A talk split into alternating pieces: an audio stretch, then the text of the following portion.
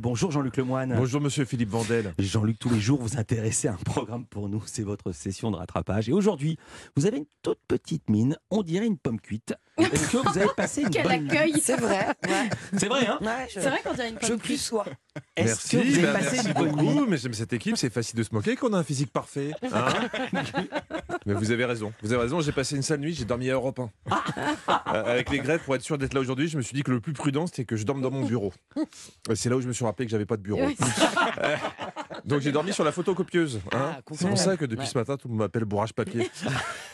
Non mais j'avoue, j'ai paniqué. J'ai paniqué. Mais, mais c'est à cause des chaînes d'infos. Ils nous annonçaient l'apocalypse pour le 7. Et puis il y a eu cette info sur CNews qui m'a fait vriller. La réforme des retraites qui est actuellement débattue au Sénat et ce lundi, le CDI senior a été adopté. Il permettrait aux employeurs de payer moins de cotisations pour l'emploi d'un salarié de plus de 60 ans. Moins de cotisation pour l'emploi d'un salarié de plus de 60 ans. Je me suis dit, je le connais mon Philippin. Rat comme il est, il va me remplacer par Jean Rocasse. Juste pour payer moins de charges. Donc moi, je lâche rien. hein. Car si le monde s'écroule, quitte à vivre mes derniers instants, je préfère que ce soit avec ce qui compte le plus pour moi, vous, Philippe. Hein Et aussi mon salaire. Ça va, Fayot Non, non, non, je- j'ai j'ai pas peur de le dire, Philippe, je vous aime autant que j'aime l'argent. Donc j'ai suivi cette journée historique sur toutes les chaînes d'infos et ça a commencé dès 5h sur BFM. Nous sommes le mardi 7 mars. Très très bon réveil à tous. On est très heureux de vous retrouver les garçons. Bon, je pense qu'ils n'avaient pas l'info de la grève.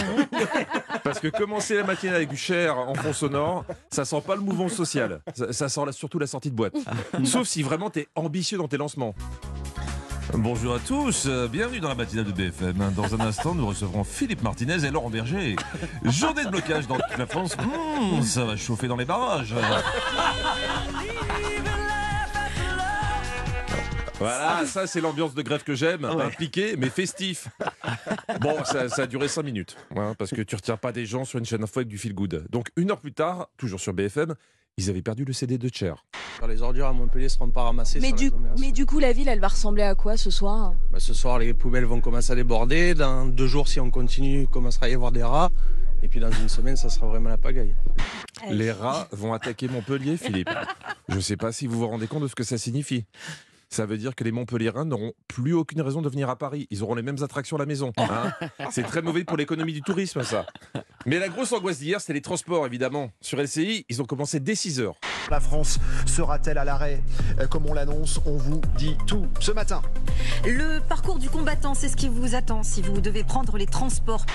Là, normalement, entre les rats et le parcours du combattant, tu te recouches. hein. Surtout que sur LCI, ils étaient en multiplex. Ah, bah oui, hein, parce que quand tu as une journée qui risque d'être galère pour les usagers des transports en commun, c'est jour de fête dans les rédacs. Les gares, les bus, les métros, nous sommes partout, les centres de transport, devant les écoles. Là où ça bloque, là ça sera, là où ça sera dur pour vous. Ouais, c'est moi qui ai rajouté le bruitage de multiplex. Ah. Et là, je voudrais avoir une pensée pour tous ces journalistes envoyés dans des gares humides pour illustrer la galère annoncée des usagers des transports en commun. Parce que je ne sais pas si c'était le froid du matin, hein, mais, mais c'était pas toujours clair. Si quelqu'un comprend la phrase de Candice Mahou sur BFM, je suis preneur. Oui, ça va être un peu compliqué, c'est vrai. Un train sur cinq hein, seulement ce matin, parfois des, des demi-heures de retard. Les gens qui, par exemple, travaillent la nuit, qu'on a croisés tout à l'heure, eh bien, ils rentrent chez eux et en fait, ils vont arriver euh, à l'heure où finalement ils devraient se coucher. Je n'ai rien compris. je n'ai rien. je pense. Les gens qui travaillent la nuit vont rentrer chez eux à, à l'heure où ils devraient se coucher. Bah, bah oui, comme d'habitude. Oui, c'est vrai. Sur CNews, ils avaient envoyé quelqu'un dans le RER pour interviewer le mec le plus optimiste de France. J'ai pris le premier train, euh, le premier RERE. Et maintenant je prends le A et après j'espère prendre le B. Et vous êtes sûr d'arriver à l'heure? Normalement, oui.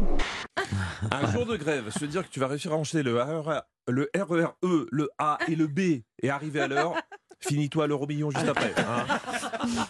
Bon, globalement, je, je vais pas tout vous passer. C'était la galère, mais pas tant que ça, car les Français s'étaient organisés. Donc sur les chaînes d'infos, ils étaient un peu embêtés pour justifier leur titre alarmiste.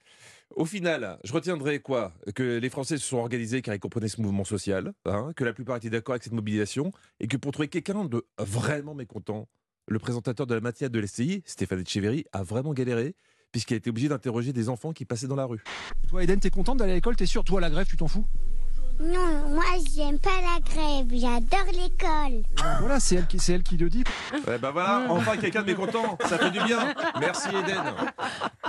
Merci beaucoup Jean-Luc Lemoyne. À demain. Vous serez en spectacle vendredi, Marquette les Lilles, et on vous retrouvera avant demain. Ça sera dans Historiquement Vôtre de 16h à 18h avec Stéphane Bern sur Europe 1.